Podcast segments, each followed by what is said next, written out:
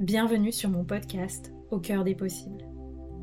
Je m'appelle Anaïs et ma vie a changé quand j'ai décidé de changer de regard sur elle et de vivre depuis l'espace du cœur. Après des années d'exploration intérieure et de voyage, je suis devenue coach et créatrice d'espaces de métamorphose. Je suis convaincue que nous grandissons beaucoup plus vite grâce au soutien du groupe. Je crois profondément en la force de la communauté sur un chemin d'éveil de conscience et d'ouverture du cœur. Ce podcast est donc offert à celles et ceux qui souhaitent, comme moi, voir la vie avec le cœur et grandir avec audace, souveraineté et prospérité. Je te propose de vivre ensemble un changement de paradigme, un changement de regard sur toi-même, un changement de regard sur la vie et un changement de regard sur la période d'ascension planétaire que nous vivons. Je te partage ici les clés qui m'inspirent pour qu'on chemine ensemble au service de l'amour et de l'émergence du paradis sur Terre. Si tu rêves toi aussi d'un monde plus beau et plus en paix, alors tu es au bon endroit, au bon moment. Bienvenue dans ce nouvel épisode de podcast où j'ai eu la chance d'interviewer Sandra de Soma Sowa, qui est euh, le nom de son entreprise et de son compte Instagram où elle partage vraiment avec une énergie d'amour et de cœur euh, des choses en faveur de l'amour de soi, euh, le développement personnel et euh, aussi le développement entrepreneurial. Donc j'ai adoré interviewer Sandra parce que je la trouve extrêmement inspirante, extrêmement alignée, extrêmement ancrée aussi. Et vous verrez, elle a un parcours absolument incroyable, profondément alchimique. C'est une personne qui fait preuve d'énormément de courage, euh, et de détermination et en même temps de résilience, je trouve. Donc j'espère que son parcours vous plaira. Et puis euh, pour les personnes qui écoutent et qui connaissent déjà Sandra et qui me découvrent, bah, j'en profite pour me présenter quelques instants le temps que vous vous posiez peut-être pour écouter ce podcast ou vous vous installiez là où vous êtes, etc. Donc moi, je m'appelle Anaïs, j'ai 36 ans, je suis coach, entrepreneuse, formatrice, conférencière et j'accompagne les entrepreneurs de la relation d'aide à développer une activité durable, prospère et audacieuse à travers mon programme signature The Shamanic Business Academy. Pourquoi The Shamanic Business Academy? Parce que personnellement, euh, ma posture de chef d'entreprise a changé quand j'ai intégré le chamanisme dans mon entreprise, c'est-à-dire une vision en intégrant le monde invisible pour lui demander son soutien pour développer mon activité, parce qu'il y a bien sûr toutes les actions qu'on peut faire dans la matière pour développer notre activité. Il y a notre mindset, et en réalité, quand on est entrepreneur de la relation d'aide et qu'on est là au service des autres pour les accompagner, ben ce qu'on fait, ça va bien au-delà de nous. C'est pour le monde, c'est pour la nouvelle terre, c'est euh, vraiment une mission de cœur, une vocation, et je crois qu'on ne pourrait pas faire autre chose de toute façon, euh, même sur une autre planète, même dans un autre temps, on serait là au service. Et donc, c'est en intégrant cette vision dans mon activité que les choses ont complètement euh, changé. Et donc, je transmets une approche du business qui est vraiment intégrative. Pourquoi je vous dis ça? Parce que j'intègre bien sûr une approche de stratégie business qui pour moi est indispensable avec lequel on a besoin de faire la paix quand on est entrepreneur du bien-être et parfois on est très dans l'in. Une approche mindset et j'ajoute aussi à ça une approche somatique, une approche d'intégration de euh, la thérapie des traumas, une approche d'intégration du système nerveux qui est indispensable en matière de gestion du stress, des responsabilités qu'on peut avoir quand on est entrepreneur. Et puis j'intègre également un outil qui est très cher à mon cœur, qui est le Human Design, à travers lequel j'intègre votre unicité à votre business. Et donc je transmets à la fois des outils pour modéliser, pour structurer un business, pour structurer un modèle d'affaires qui est adaptable à tout le monde, et on y ajoute ensemble ce qui correspond à votre unicité, ce qui a besoin d'être euh, créé de façon totalement sur mesure pour vous et par vous dans votre activité, pour qu'elle soit prospère, pour qu'elle soit durable, pour qu'elle soit audacieuse et pour qu'elle soit aussi en harmonie avec euh, les cycles de votre entreprise et la saisonnalité de votre entreprise. Donc si tout ça, ça vous parle, je lance une prochaine cohorte de The Shamanic Business Academy euh, à partir du 21 août. On démarrera le 27 septembre 2023. Donc si vous écoutez ce podcast à ce moment-là, eh bien c'est le moment de vous inscrire sur la liste d'intérêt pour rejoindre euh, la liste de pré-lancement entre le 21 et le 31 août.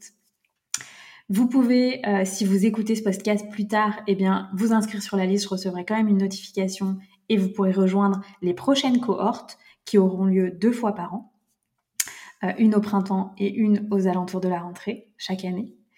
Et puis, si vous êtes intéressé par me suivre, aller plus loin, ben, je vous invite tout simplement à me rejoindre sur les réseaux sociaux, anahatalife, A-N-A-H-A-T-H-A-L-I-F-E.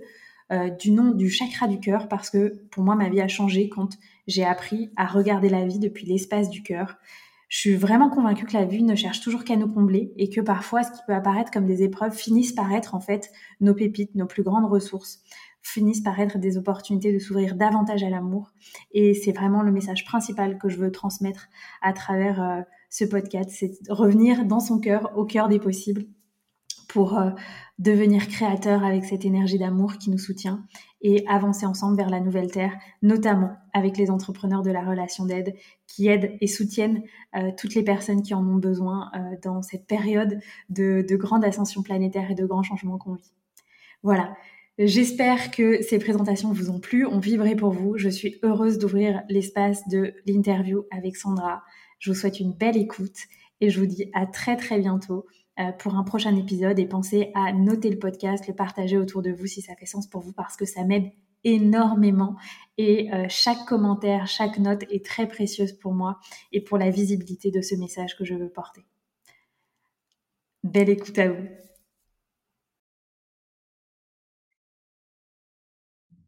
Bonjour à tous, dans ce nouvel épisode d'Au des possibles, je suis ravie d'accueillir Sandra de Soma Soa que j'ai découvert en début d'année grâce euh, au sommet de l'ISCONG où j'étais intervenante. Et euh, je la suis depuis sur les réseaux sociaux et j'adore ce qu'elle partage, son originalité, son énergie et en même temps beaucoup la douceur qui se dégage de euh, tout ce que tu partages. Donc je suis ravie de t'accueillir et de pouvoir en savoir un peu plus sur toi et puis de pouvoir aussi bah, partager qui tu es, tes propositions à ma communauté et aux gens qui auront envie de nous écouter. Donc bienvenue Sandra. Merci Anaïs, merci pour cette euh, belle invitation. Et euh, ben, j'ai envie de te proposer de te, présenter rapidement et de présenter aussi Soma Soa. Parce que voilà, moi, comme je te disais, euh, je, te découvre que seulement depuis quelques mois et donc je, je, me délecte d'en savoir plus. Ok. Alors, comment je vais me présenter? En fait, je vais me présenter à travers ce qui m'anime en fait profondément aujourd'hui, parce que ce qui m'anime aujourd'hui euh, n'est pas forcément la même chose que ce qui m'animait il y a quelques années. Donc, euh, ce qui m'anime profondément aujourd'hui, c'est d'avoir euh, cette occasion d'expérimenter un tas de choses dans ma vie depuis des années, mais avec beaucoup plus de conscience ces dernières années. Et du coup, à travers l'entrepreneuriat, à travers le quotidien, la vie, la simplicité et le voyage, eh bien, je j'explore plein d'environnements.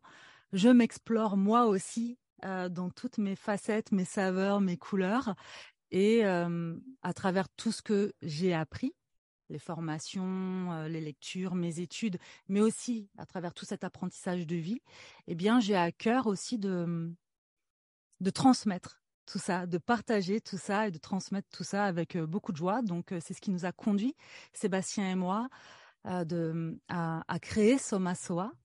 Donc moi, ça faisait déjà un petit moment que j'étais entrepreneur, puisque avant ça, j'avais mon cabinet en tant que psychothérapeute.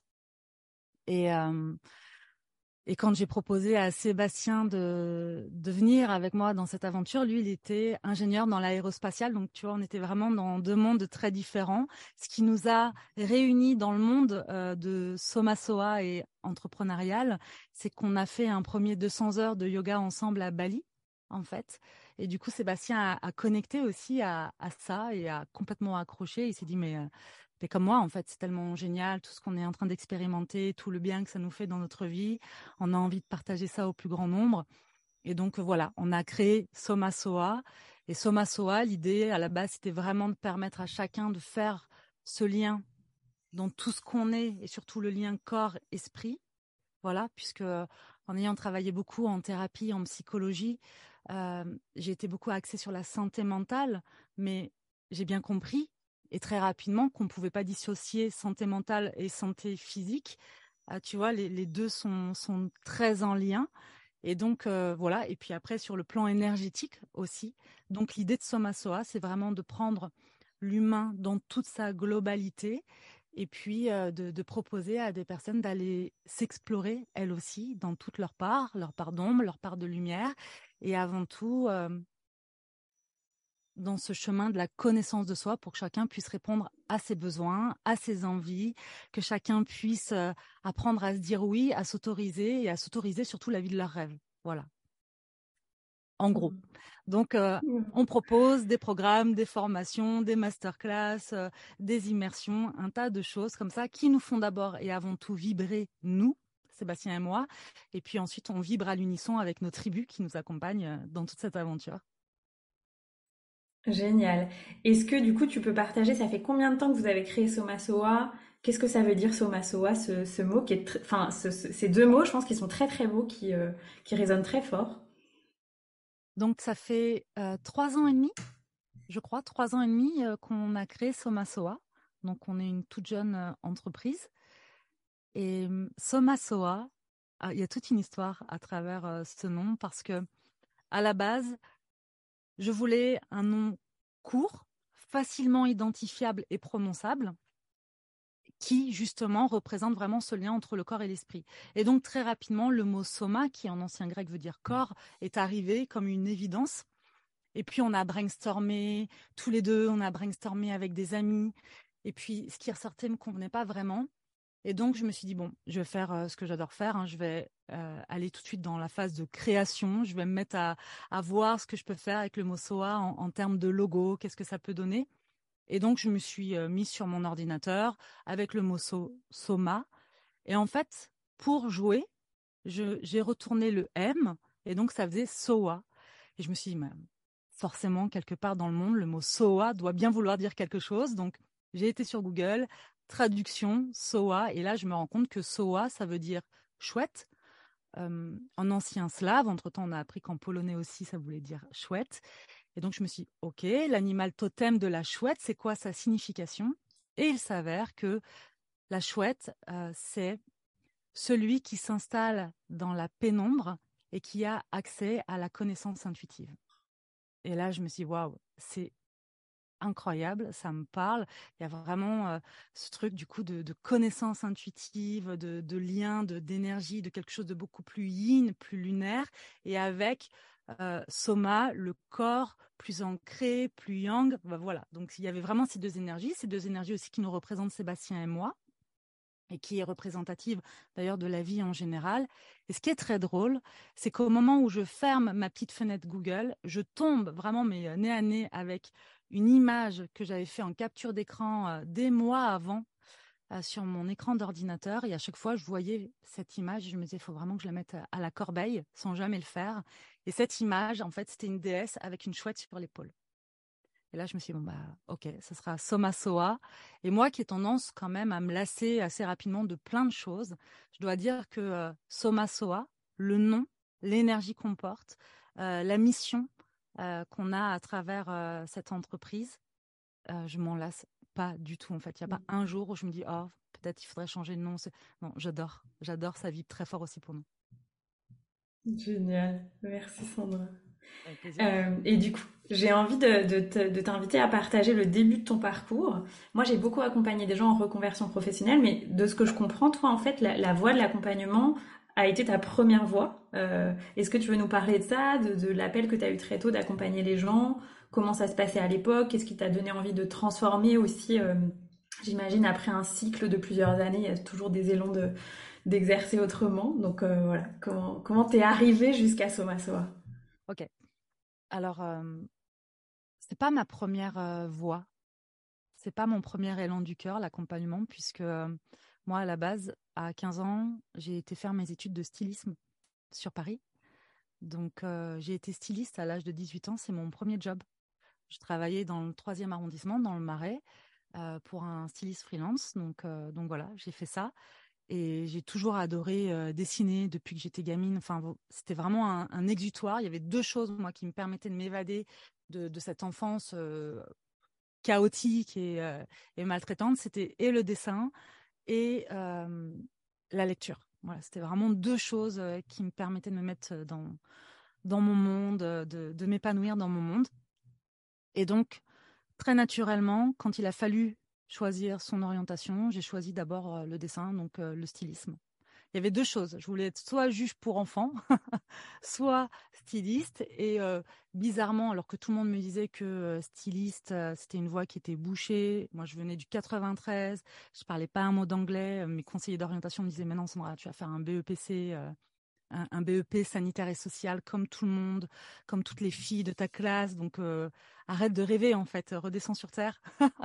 Sauf qu'en fait, moi j'ai vraiment cette personnalité de si tu me dis que ça ne va pas fonctionner, je peux te regarder droit dans les yeux en disant OK, on verra. on verra. Et, j'y vais. Et j'y vais euh, tête baissée parce que tant que ça me fait vibrer, c'est vraiment cet élan-là que j'écoute. Et que pour le coup, quand je regarde un peu en arrière, j'ai toujours écouté. J'ai 44 ans aujourd'hui. Je te parle de ça, tu vois, j'en avais 14, euh, 15. Et ça, c'est vraiment un truc qui m'a toujours euh, habité. Donc, j'ai été styliste à l'âge de 18 ans. Et puis, je suis arrivée dans un monde quand même très misogyne. Euh, il faut le dire, avec un patron euh, extrêmement euh, violent, maltraitant, voilà. Et, c'était drôle entre guillemets de voir comme la maltraitance et la violence, tu vois, pendant plusieurs années, m'a quand même suivi sur mon parcours à différents lieux, de différentes manières. Donc j'avais aussi des choses, moi, à, explorer, et notamment mon positionnement, j'imagine. Donc, styliste, et puis très rapidement, je me suis rendu compte que euh, le dessin, ça m'animait, mais j'avais pas envie d'en faire un, métier, mais que j'avais toujours cet élan, en tout cas, de d'essayer euh, d'œuvrer pour autre chose, de plus grand que moi, d'apporter ma patte. Et très clairement, à l'âge de 20 ans, je me disais que j'allais euh, sauver les enfants. Enfin voilà. Donc j'avais envie de travailler avec des enfants maltraités, probablement aussi pour aller venir aussi consoler un peu la petite fille qui avait été maltraitée en moi. Donc, euh, j'ai atterri dans un foyer départemental du 93 euh, à l'âge de 20 ans. Ouais, à l'âge de 20 ans. Et ça, ça a été mon premier job. Donc, je travaillais avec des enfants âgés de 8 à 13 ans. Euh, et j'ai fait ça pendant longtemps, en fait. j'ai travaillé donc pour l'aide sociale à l'enfance. Et puis ensuite, j'ai travaillé, j'ai accompagné des SDF, des personnes SDF, donc sans domicile fixe, qu'on accueillait donc dans à l'AFTAM, dans, des bâtiments euh, pour la réinsertion. Je déteste ce mot-là, vraiment. Euh, mais c'était euh, l'intitulé du poste. Et puis ensuite, j'ai travaillé avec les ados. Et puis ensuite, j'ai travaillé en A2, AED, donc Action éducative à domicile, en Vendée. Entre-temps, j'avais quitté le 93 pour être en Vendée. tu vois, je te parle de ça, j'ai déjà 30 ans. Donc, j'ai passé une bonne partie de ma vie dans le social. Entre-temps, je me suis formée, j'ai repris des études à distance euh, à la fac de Rennes, notamment pour me former à la psychologie. Je me suis formée aux thérapies brèves, à l'hypnose pendant trois ans à Nantes. Et euh, donc, euh, en étant à l'AED, donc Action éducative à domicile, j'intervenais auprès des familles en difficulté quand il y avait des signalements pour éviter les placements en foyer. Et puis, suite à un événement particulier, j'ai voulu arrêter. Je me suis dit que c'était pas pour ça que j'avais fait ce travail-là. Tout simplement, j'ai suivi euh, une, petite fille, vraiment, 8 euh, ans, et euh, pour des raisons oh, financières, machin, enfin, tout ce qui aujourd'hui fait que pour moi, l'aide sociale à l'enfance, faut s'accrocher aujourd'hui quand on a envie d'être éduqué, vraiment, vraiment, vraiment, parce que c'est devenu une entreprise avec un prix de journée, avec un rendement, et, on perd les valeurs humaines et, c'est bien dommage. Mais du coup, un suivi qui s'est arrêté. Et un an après, j'ai été contactée par euh, mon chef de service qui m'apprend que cette petite fille, donc à l'âge de 9 ans, s'est pendue. Voilà, c'est pas gay, mais elle s'est pendue. Pour moi, ça a été un vrai choc. Après cet événement-là, je me suis dit que c'était pas du tout comme ça que j'avais envie de faire les choses, que je ne voulais plus jouer le jeu euh, de, de l'aide sociale à l'enfance, de tout ça. Je ne veux pas jouer ce jeu-là. Euh, je n'ai pas envie quand j'appelle, tu vois, l'aide sociale à l'enfance en me disant cet enfant là est en danger, il faut un placement en urgence, qu'on me dise euh, est-ce qu'il y a un danger de mort imminent? Bah, c'est quoi le danger de mort imminent? Parce que si j'appelle, c'est qu'il y a une urgence. Et il y a une réalité de manque de moyens, il y a une réalité de, maltraitance euh, des, salariés, une maltraitance des usagers. Enfin, bon, bref. Et je pense que c'est un peu à l'image de plein de choses aujourd'hui dans, dans le monde dans lequel on vit, dans la société dans laquelle on évolue. Je vais pas faire ma révolutionnaire ici, c'est pas le propos. Du coup, ça m'a donné envie de euh, créer euh, ma propre voie, de sortir des sentiers battus. À l'époque, une EduxP qui se met à son compte pour accompagner les familles. C'était du jamais vu. j'ai été pas mal pointée du doigt, mais moi, c'est ce qui résonnait. Donc, en fait, j'ai ouvert mon premier cabinet. J'accompagnais les familles parce que je me disais un truc très simple. En fait, on œuvre auprès des enfants, mais c'est bien, mais les enfants, ils s'éduquent pas tout seuls.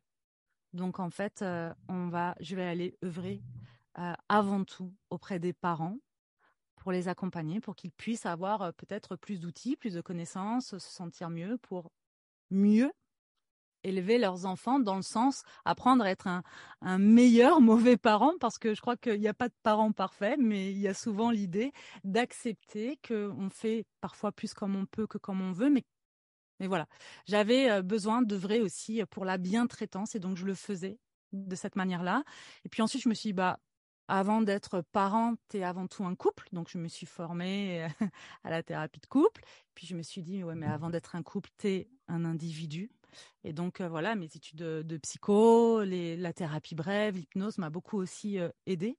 Puis, tout mon enseignement, mon propre enseignement, mon expérience a fait que, voilà, j'ai ouvert mon cabinet en 2012 et, euh, et c'était euh, chouette. J'aimais euh, beaucoup ça. D'ailleurs, j'ai toujours des, patients qui sont là dans nos tribus aujourd'hui, et ça c'est vraiment chouette. Les tout premiers qui m'ont fait confiance. J'ai beaucoup de gratitude d'ailleurs pour ça. c'est pas évident quand on se lance au début. Et, et voilà, donc j'ai fait ça pendant pas mal d'années, donc depuis 2012. Et puis aujourd'hui, bah, je suis la cofondatrice de Soma Soa. Donc entre temps, il y a eu plein de formations, il y a eu plein de choses je, me suis mise entre-temps à, me passionner pour euh, la photographie. Donc, euh, j'ai photographié des femmes pour, euh, pour développer l'estime de soi. Qu'est-ce que j'ai fait d'autre? J'ai fait des sites internet. je me suis retrouvée vraiment là-dedans par le plus grand des hasards parce que je faisais mes propres sites internet. Donc, les gens me contactaient en me disant Mais qui a fait votre site internet? Et quand je disais C'est moi, bah, est-ce que vous voudriez bien faire le mien? Et en fait, ça me permettait de revenir aussi à de la créativité vraiment à de la création. Et ça, ça me plaisait, ça a toujours fait partie de ma vie. Donc, euh, et puis, euh, face à toutes ces personnes qui comprenaient pas toujours et qui pensaient que j'étais instable parce que je passais peut-être d'une idée à l'autre et j'ai toujours, comme je te disais, euh, suivi l'élan de mon cœur. Aujourd'hui, avec Soma Soa, cette expérience entrepreneuriale qui n'est pas juste pour moi de transmettre, mais qui est, voilà, je suis aussi une chef d'entreprise, en fait. Eh bien, je me rends compte que toutes ces expériences tout le long de mon parcours m'ont permis en fait de faire ce que je fais aujourd'hui, que ce soit euh, sur le plan du euh, du très euh, pragmatique organisation, sur le plan de la créativité, faire nos sites internet, communiquer, et puis après tout le savoir et toute l'expérience qu'aujourd'hui j'ai à cœur de transmettre au plus grand nombre. Waouh, génial, c'est très très riche et ce, que, ce qui m'est venu en t'écoutant, c'est à quel point tu avais quand même déjà beaucoup d'audace en fait. Parce qu'en effet, quand tu, comme tu disais, passer de, de l'accompagnement de la petite enfance à créer son propre cabinet pour devenir thérapeute, etc., c'est quand même. Euh, il y, a, y a beaucoup d'audace dans ton parcours. Euh, même je trouve très jeune, voilà, d'être devenu styliste, etc. C'est euh, c'est une force de vie qui t'anime, qui est très forte. Donc merci de Ouais, c'est une c'est une force de vie effectivement qui qui m'anime et, et c'est chouette pour moi de me le rappeler parce que j'ai aussi eu plus jeune, j'ai été une une jeune dépressive, j'ai eu des voilà, j'étais sous médicaments et j'avais parfois l'impression d'avoir plutôt un élan de mort qu'un élan de vie. Et je pense que les deux m'habitaient très fort, en fait. Euh, tu vois, moi, je pensais pas vivre au-delà de mes 25 ans, par exemple. Pour moi, c'était vraiment très peu probable avec l'enfance que j'avais et la jeune adulte que je devenais, euh, avec quand même beaucoup de souffrance intérieure. Il y avait peu de probabilités hein, et que j'ai la vie que j'ai aujourd'hui, en fait, que je parvienne à m'offrir ça. Et donc, euh, oui, je crois qu'il m'a fallu de l'audace, beaucoup de courage parce que je suis une flippette, malgré ce que certaines personnes pensent en se disant bah en fait si tu fais ça c'est que tu n'as pas peur. Si j'ai peur, mais je crois aussi qu'une de mes grandes peurs c'est de ne pas me réaliser, de passer à côté de ma vie et et, et, du coup j'ai vraiment cet élan de il y a quelque chose qui me fait vibrer. Je ne vais pas me demander est-ce que c'est facile, est-ce que c'est est-ce que je peux le faire? Non, je vais me demander est-ce que c'est possible, est-ce que moi, je me sens de le faire? Et même si j'ai pas toutes les cartes en main, j'y vais, j'avance pas à pas. Et en fait, les choses, euh, viennent, les choses se débloquent, je les débloque ou, on m'aide à les débloquer aussi parce que il y a ça, hein, on n'est pas tout seul, on fait pas les choses seul. Donc, euh, donc voilà, j'ai euh, probablement une part de chance aussi. Euh, et puis et puis toute cette volonté intérieure de vivre pleinement en fait sans que sans écouter quoi que ce soit ou qui que ce soit. Ça ça m'habite très très fort et depuis toute jeune même si j'étais une enfant très calme qui faisait pas vraiment de bruit je crois que quelque chose de l'ordre de la rébellion m'habitait déjà très très fort, où je savais qu'autre chose était possible, même si je ne savais pas vraiment quoi, et surtout je savais que ce que je vivais n'était pas correct. Et ça, je le savais très fort aussi. C'était pas correct. Donc, euh, je me suis pas rebellée, tu vois, dans une crise d'adolescence ni rien. Moi, j'étais vraiment calme. Par contre, euh, j'avais ce truc de, vous pouvez me dire ce que vous voulez, vous pouvez faire ce que vous voulez. Euh, moi, je, ferai comme je veux. Hmm. Waouh. Ouais, une grande. Euh, c'est très fort, je pense. Tu avais un niveau de conscience très grand déjà enfant pour te rendre compte que c'était pas correct. C'est assez rare chez les enfants, euh, tu vois, qui sont dans des milieux maltraitants. Les gens, enfin, pour avoir échangé avec des gens euh, qui ont vécu des enfances aussi maltraitantes, ils me disaient, bah en fait, moi, je savais pas que c'était pas normal, donc j'ai jamais demandé d'aide jusque très très tard, tu vois. Hmm. Et ça m'a toujours questionné de me dire, ah, en fait, ouais, à quel point quand on grandit dans ce type d'espace, parfois on n'a juste pas du tout de regard critique. Et donc, euh, je pense que ça dépend du niveau de conscience euh, avec lequel on arrive peut-être aussi enfant, tu vois, de, de se dire, comme tu disais, d'avoir la conviction à l'intérieur dans son cœur que autre chose de plus beau est possible. C'est très fort. Mmh. Je crois que, euh, tu sais, même dans, nos pays occidentaux, on n'éduque pas les enfants seuls en fait. Et, on a tout un environnement autour de nous. Et moi, j'ai eu la chance vraiment. Euh, pour le coup, tu vois, quand on me dit ah t'as de la chance, bon, je me dis ok, j'ai surtout mis en place beaucoup d'actions. Mais on peut pas, on peut pas se dire qu'il y a aucun facteur chance, la magie de la vie, on l'appelle comme on veut. Mais j'ai eu euh, quand même cette chance sur mon parcours d'avoir des personnes, tu sais, qui m'ont pris sous leur aile, qui m'ont profondément aimé, y compris dans ma famille. Je pense notamment à mes grands-parents, à mon grand-père et ma grand-mère, qui, qui, ont été des figures d'amour pour moi absolument incroyables. Et, et puis mes parents ont fait ce qu'ils pouvaient avec ce qu'ils étaient. Je pense que, tu vois, à l'époque, au milieu de cette violence et de cette maltraitance, ils ne disaient pas qu'ils allaient marquer ma vie à tout jamais, en fait.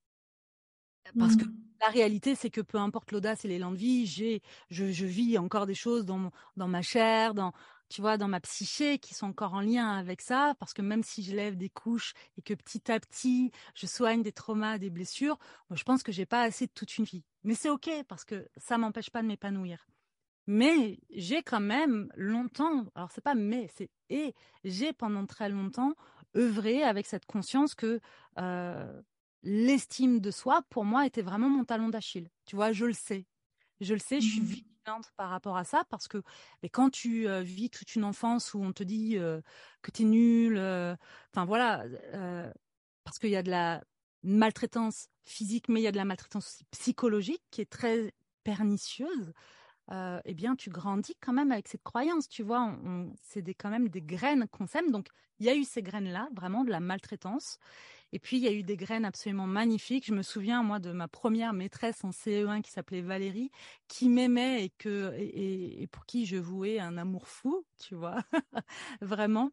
Et puis, tout le long de mon chemin, j'ai vraiment eu cette chance d'avoir des personnes comme ça, euh, très ressources sur mon chemin. Et je pense qu'on a tous ça, très honnêtement. Et, et c'est ce qui fait la différence, en fait, dans nos parcours de résilience, c'est notre faculté à voir et à savoir saisir les mains tendues. Tu vois, je pense qu'il y a deux choses pour moi dans la résilience. Il y a justement d'avoir cet esprit rebelle. Je peux remettre en question ce que je suis en train de vivre. Ça, c'est la première chose parce que je vois à l'extérieur, euh, chez mes amis et tout ça, qu'il y a des choses qui sont différentes et qui sont possibles. Ça, c'est la première chose. Donc, cette forme de rébellion à l'intérieur, attention, à hein, la rébellion, elle, ne s'exprime pas forcément dans la violence, les cris et tout ça, mais c'est vraiment quelque une énergie, un feu intérieur. Et la deuxième chose, du coup, notre faculté à savoir voir, reconnaître et saisir eh bien, les opportunités et les mains qu'on nous tend. Et, ça, et ça j'ai su faire. Et du coup, euh, la vie me le rend bien parce qu'elle m'offre, euh, chaque fois que j'ai besoin, euh, j'ai quelqu'un sur mon chemin qui, qui me soutient, qui m'aide, qui m'apporte de l'amour. Enfin, c'est très chouette, c'est très chouette. Génial, merci. Et je, il y a plein de choses qui résonnent dans ton parcours par rapport au mien. Alors, je t'entends pas là. Je ne sais pas pourquoi. Ah, là, tu m'entends? Je t'entends de très loin. Est-ce que. Alors, attends. Là, tu m'entends? C'est moi. Ok, c'est bon, je t'entends. Ok.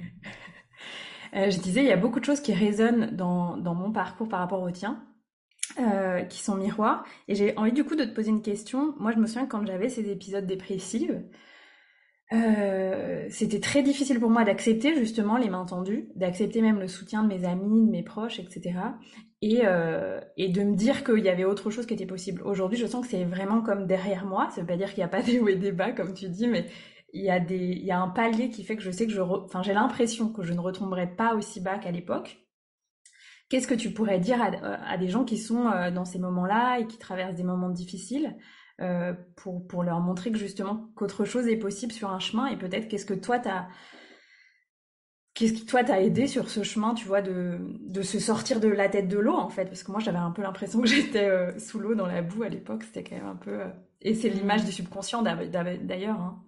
ouais. En fait il y a plusieurs choses. Déjà je te parle aujourd'hui, je te le dis, j'ai 44 ans, tu vois, j'ai cette expérience alors ça veut rien dire, j'ai 44 ans, j'ai 30 ans, j'ai 20 ans, enfin, mais j'ai vraiment cette sensation moi d'avoir eu plusieurs vies, plusieurs identités, plusieurs voilà, et, de m'être renouvelée comme si à chaque fois je laissais mourir des parts de moi pour renaître à d'autres choses.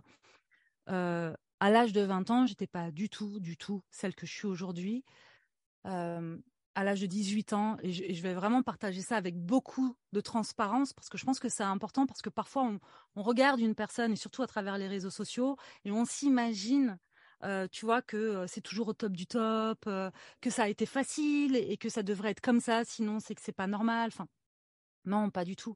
En fait, moi, à l'âge de 18 ans, j'ai fait une première grosse dépression. Été voir un médecin généraliste qui m'a mis sous antidépresseur et tout ça. et à partir de là, j'ai continué moi à vivre des gros traumatismes, notamment avec euh, au sein de ma famille et notamment avec mes parents, euh, même si j'avais déjà quitté euh, la maison parce que je suis partie à l'âge de 18 ans. j'ai fait, j'ai eu une grosse prise de médicaments. Voilà, j'ai fait une première tentative de suicide en fait à l'âge de 19 ans, je crois, et, et j'ai eu un premier lavage d'estomac. Et à la suite de ça, en fait, euh, j'ai fini avec un espèce de pilulier euh, bourré de médoc euh, pour dormir, pour l'anxiété, pour la dépression, pour me réveiller. Pour... Enfin, voilà, j'avais 21 médicaments à prendre par jour, très clairement. Et donc, on parle beaucoup de l'alcoolisme, on parle des drogues, voilà, telles qu'on les connaît, mais on parle peu des médicaments en tant que drogue et c'est une vraie drogue où, euh, où euh, les prescripteurs sont nos médecins en fait. Donc en fait, c'est une drogue qui est très facile à trouver. Et je dis ça avec le sourire mais ça a été la traversée de l'enfer. Vraiment ça a été une traversée de l'enfer parce que ce qui se passait c'est que je vivais à l'intérieur de moi des émotions tellement fortes euh, avec une charge émotionnelle tellement forte. J'avais tellement de souffrance, tellement de sentiments d'injustice, ça me réveillait la nuit en pleurs et je supportais tellement pas ça qu'en fait, dès que je ressentais quelque chose dans mon corps que je n'avais pas envie de ressentir, mais je prenais, euh, un premier médicament, genre un Xanax, un premier, et puis euh, ça passait pas dans la demi-seconde, ben, un deuxième, puis dans la demi-seconde, un troisième, un quatrième, et en fait, sans m'en apercevoir et de manière très compulsive, ben, j'avais avalé une tablette tu vois. Et, euh, et en fait, euh, ça a été ça sur une période de ma vie avec des espèces de blackout, six lavages d'estomac quand même. Non pas parce que je voulais mourir, mais parce que je ne voulais plus souffrir. Et il y a une différence entre les deux. Je ne voulais plus souffrir comme ça. Et donc tout mon premier parcours a été vraiment un parcours de souffrance, avec euh, des, des, relations euh, soit euh, extraordinaires que je mettais en péril, soit des relations horribles, mais j'étais dans, dans, dans, je pense, inconsciemment, je pensais que je n'avais pas le droit de vivre et que j'avais pas le droit au bonheur, tu vois. Donc, il y avait mmh. effectivement une part sage, de sagesse en moi qu'on a tous et qui savait déjà qu'autre chose était possible, probablement, mais consciemment, c'était pas du tout accessible encore pour moi. Tu vois, je, ne me disais pas, ah, dans ma vie, même si, en même temps, j'avais ce côté, euh, ok, je, voudrais ça pour moi, je voudrais ça pour, tu vois, quand je me suis dit je veux être styliste, je me suis pas posé la question de c'est facile, c'est pas possible. Non, je veux être styliste. Bon bah j'y vais, point, et on verra bien. Donc, euh, tu vois, c'était un peu à double tranchant. Et puis, en fait, euh, petit à petit, je me suis sevrée déjà des médicaments. Il faut savoir que pour se sevrer des médicaments, ça a été aussi euh, la croix et la bannière, mais vraiment parce que aucun psychiatre ne voulait m'accompagner dans ce sevrage. À chaque fois que j'allais voir un psychiatre en disant je veux arrêter les médicaments, on me disait bon bah non, je vais vous represcrire d'autres choses. Et, euh, je suis tombée un jour euh, dans le 93 sur une psychologue à l'hôpital qui s'appelait Fatima. Franchement, je ne crois pas qu'elle puisse un jour écouter euh, ce podcast où ça serait incroyable, mais j'avais 25 ans à l'époque. Et vraiment, bah, tu vois, elle fait partie des rencontres parce que euh, cette jeune femme, parce qu'elle était jeune aussi à l'époque, franchement, si elle entend ça, mais un immense merci parce qu'elle m'a sauvé la vie. Elle a contribué à me sauver la vie parce que c'est la seule qui m'a dit OK Sandra, je vais je vais t'accompagner là-dedans. Et si tu as des, fortes crises d'angoisse, tu viens et en fait, elle appelait un infirmier psychiatre et c'est lui qui me donnait, tu vois, un demi-exomile. Et en fait, à partir de là, je n'ai plus jamais eu de médicaments chez moi de, ce de cet ordre-là.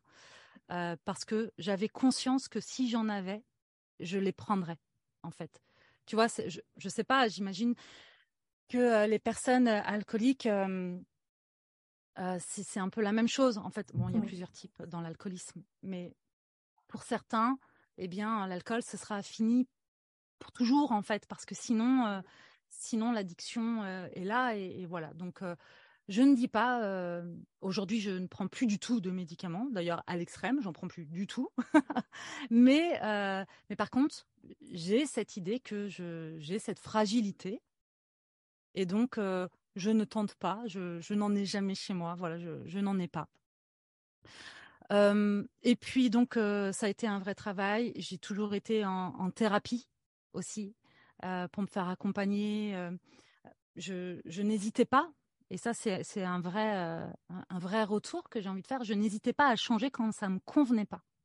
Voilà, je ne prenais pas ce qu'on me disait pour argent comptant. J'ai toujours toujours gardé mon esprit critique, peu importe qui était en face de moi et peu importe la posture que cette personne prenait en face de moi. Et parfois, et souvent, d'ailleurs, chez les psychiatres, il y avait cette posture de sachant, comme chez les médecins, moi je sais, tu ne sais pas, et je sais mieux que toi pour toi. Et ça, je l'ai jamais pris euh, comme euh, comme un fait. Pour moi, j'ai toujours eu l'esprit critique et, de me dire, bah non, ça me convient pas. Et donc très connecté à mon ressenti, tu vois. Si c'est pas correct, si j'ai de l'angoisse, si je suis pas bien avec ça, je, n'y retourne pas et je change. Donc il y a eu ça. Et euh, les rencontres, demander de l'aide demander euh, ouais demander de l'aide savoir bien s'entourer accepter de faire des tris. Ça ça a été vraiment des choses dans ma vie où tu vois où, vraiment il y a eu des des grands tris de faits régulièrement euh, avec certaines personnes qui sont des fils conducteurs quand même dans ma vie et qui euh, qui font partie de mon socle et pour qui j'ai beaucoup d'amour. Il y en a peu mais elles sont précieuses pour moi. Donc il y a ça et puis après tu vois, ça peut paraître un peu con, mais c'est vraiment d'aller. Ouais, je parle beaucoup de ça, cultiver son esprit rebelle, d'aller s'expérimenter là-dedans. Ça demande beaucoup de courage, de pas attendre que la peur ne soit pas là, parce que la peur, elle fait partie du jeu en fait. On a peur, on a peur, on tremble de peur, le, mal de ventre, voilà. Tellement de fois, j'ai eu peur quand j'ai quitté le 93 toute seule pour partir en Vendée. J'ai eu peur quand j'ai changé de boulot, j'ai eu peur à chaque fois. Enfin, quand on a tout quitté avec Sébastien pour partir vivre à Bali, on a eu peur. Quand on a créé Somasoa, il y a eu de la peur. Mais l'élan, tu vois, le feu, l'élan, la, la joie, l'amour, l'excitation, tout ce qu'on veut, en fait, c'est plus fort que la peur. Pourquoi? Parce qu'en fait, c'est toujours qu'est-ce que tu choisis de nourrir? Où est-ce que tu choisis de mettre ton focus? Tu maîtrises pas tes pensées, mais tu peux choisir là où tu mets ton focus. À quoi tu donnes à manger en fait dans ta vie Tu vois, des souffrances, des tristesses, des doutes, des peurs, on en a tous. Mais est-ce que tous les jours c'est ça que tu viens te répéter, que tu nourris? J'ai pas de chance, c'est dur. Mais ça, c'est sûr que du coup c'est dur. Mais si à côté tu, tu te dis, ok, qu'est-ce que je veux là? Qu'est-ce qui me fait vibrer? Qu'est-ce que j'ai envie de m'autoriser? En fait, si je peux faire tout ce que je veux, qu'est-ce que je veux faire pour moi? Qu'est-ce que je veux m'offrir dans ma vie? Et puis d'y aller un pas après l'autre et, de d'avoir la patience aussi, que ça puisse se réaliser, se concrétiser. Parce qu'on vit aussi dans une société où si on veut un truc, on le veut tout de suite. Tu vois, on n'a pas ce.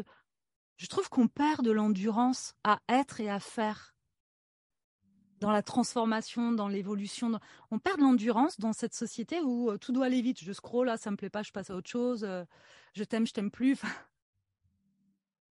Non, il y a, cette notion de, temps qu'on s'accorde, d'amour de soi qu'on s'accorde et donc de patience aussi qu'on s'accorde. Ça fait partie de la bienveillance qu'on peut s'accorder. Et, et, les pas que je fais aujourd'hui, peut-être que je vais récolter les fruits euh, dans dix ans. Mais bon, euh, j'ai passé mes 25 ans, a priori, euh, c'est bon, maintenant je suis partie. On ne sait pas en fait. Mais ce que je sais, c'est que si demain, je devais me retrouver sur mon lit de mort, parce que c'est ça que je veux en fait, si demain je devais me retrouver sur mon lit de mort, euh, je n'aurais pas à me dire Ah, fais chier, putain, j'ai pas osé. Alors ouais, j'ai pas eu peur, j'ai pas eu peur, mais du coup, j'ai rien réalisé quoi. Non, j'ai envie de dire Waouh, j'ai tremblé, j'ai tremblé des millions de fois, mais j'ai tout fait, j'ai fait tout ce que je voulais en tout cas. Et tout ce que je voulais jusqu'à présent, je l'ai fait. Et, euh, ça, je mmh. crois que c'est euh, le plus beau cadeau que moi je puisse m'offrir, plutôt que d'attendre des cadeaux de l'extérieur, euh, de que les gens s'excusent, changent et machin. En fait, j'ai œuvré pour moi, pour m'offrir ce que je voulais. Puis ce qui a été magnifique, c'est que mes parents ont suivi en fait.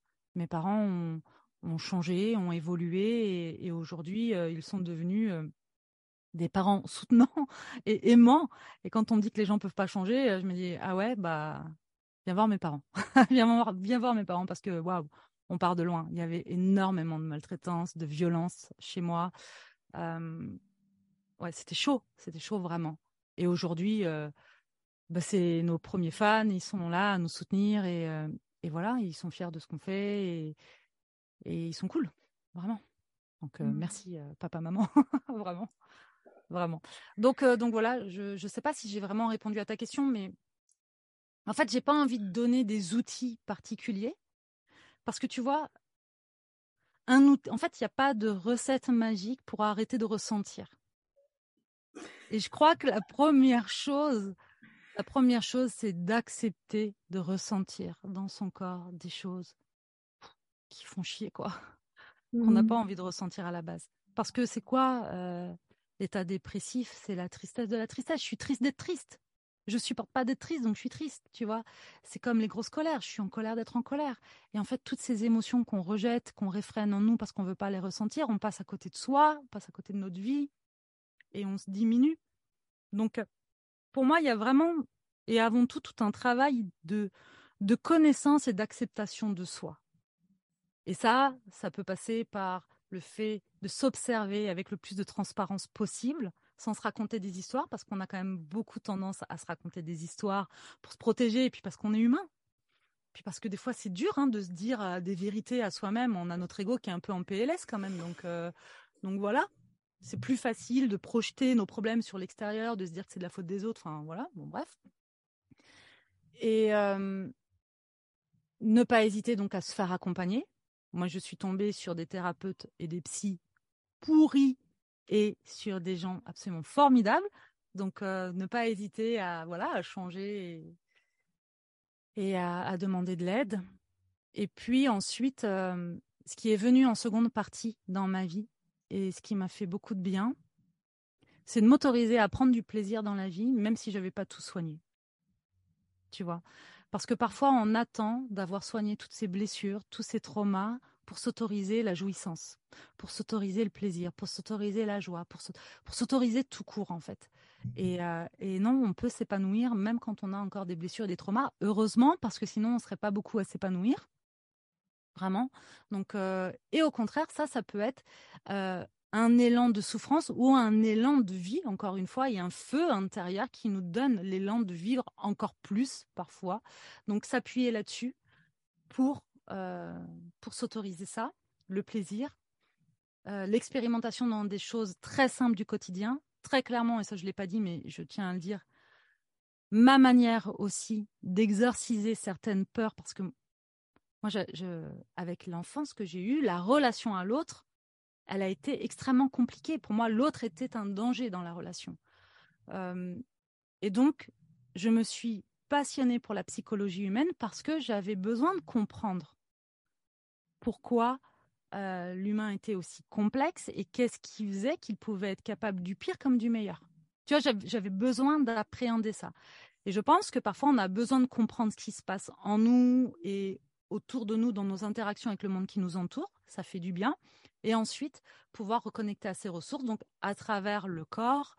Euh, il y a eu le yoga après pour moi, la respiration, enfin voilà.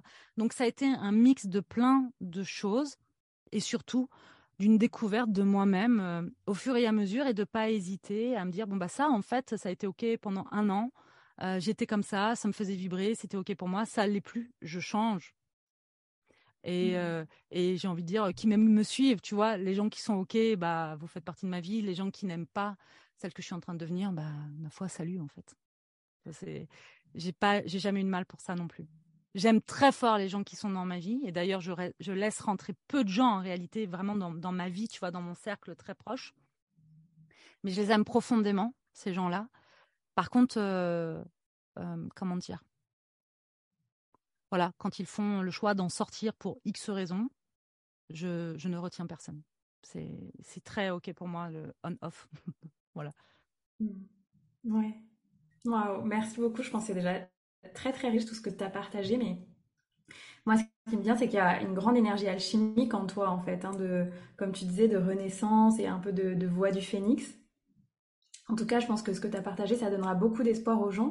Moi, j'ai pas mal de gens dans ma communauté qui m'écrivent en ce moment, qui me disent Anaïs, c'est vraiment, c'est vraiment costaud les énergies, notamment depuis le solstice, etc. Et, euh, et je trouve que voilà, dans ce que tu dis, dans l'écoute des émotions, même moi, parfois, je m'observe. Hein, en ce moment, je traverse des phases où je suis très connectée à la colère et voilà, et j'ai quelques outils, et puis parfois je suis juste là, bah en fait c'est ok d'être en colère, quoi. J'ai le droit d'être en colère, c'est complètement ok, peut-être ça va durer deux mois, et c'est ok. Euh, juste comment je l'expulse, et je la garde pas à l'intérieur de moi ou dans ma tête à ruminer toute la journée ma colère. Comment je peux me permettre de sortir ma colère avec des outils somatiques ou avec voilà ce que moi j'utilise. Euh, mais je crois que ça c'est un grand message, comme tu disais, de s'autoriser. Et je suis très émue de ce que tu as partagé par rapport au aux médicaments, parce que je pense que c'est encore très tabou en France. Et moi, j'ai rencontré récemment des gens qui ont été accompagnés par, euh, par des psychiatres pendant 25 ans. Et en termes de conscience, émotionnellement, ils sont au même stade qu'il y a 35 ans. Et, quand j'ai vu ça, j'étais très en colère. Je me disais, mais en fait, euh, qu'est-ce que ces gens ont proposé, tu vois, à leurs patients? Je comprenais pas, quoi. J'étais là, mais en fait, c'est quoi cette forme de thérapie? Je comprends pas. et je, me dis, euh, c'est sûrement parce que voilà, si on se replace il y a 30 ans, tu vois, c'était euh, un autre niveau de conscience. Peut-être qu'aller voir un thérapeute, c'était pas aussi accessible, mais, il y a vraiment une forme, enfin, une part de moi qui comprend pas, en fait, cette, façon d'accompagner les gens. Sur le moment, je comprends que ce soit utile, tu vois, pour éviter des, drames. Euh, mais laisser les gens sous médicaments pendant 25 ans et encore potentiellement aujourd'hui quand ils en ont besoin prendre ces médicaments parce qu'ils veulent pas ressentir vraiment je, je comprends pas, tu vois, je, trouve que c'est... Enfin, ça, me questionne beaucoup et je sais qu'en France, c'est très euh, banalisé, en fait. Donc, je trouve ça chouette ce que tu as partagé, de montrer que euh, bah, euh, on peut faire autrement et on peut trouver des gens pour nous accompagner à faire autrement, même si aujourd'hui, ça a beaucoup évolué aussi par rapport à, je pense, toi, à ton époque. Mais c'est un message fort et qu'on entend peu, je trouve. Donc, je te remercie de l'avoir partagé. Avec plaisir, avec plaisir. Je crois vraiment que garder son esprit, tu vois, cultiver son esprit critique, c'est primordial. Et de ne jamais croire, autant que possible, de ne pas remettre notre pouvoir entre les mains de quelqu'un d'autre, peu importe qui est ce quelqu'un d'autre. Ça, c'est la première chose. Puis la deuxième chose, tu sais, dans, dans, dans la santé, en général, telle qu'on la connaît, même si elle est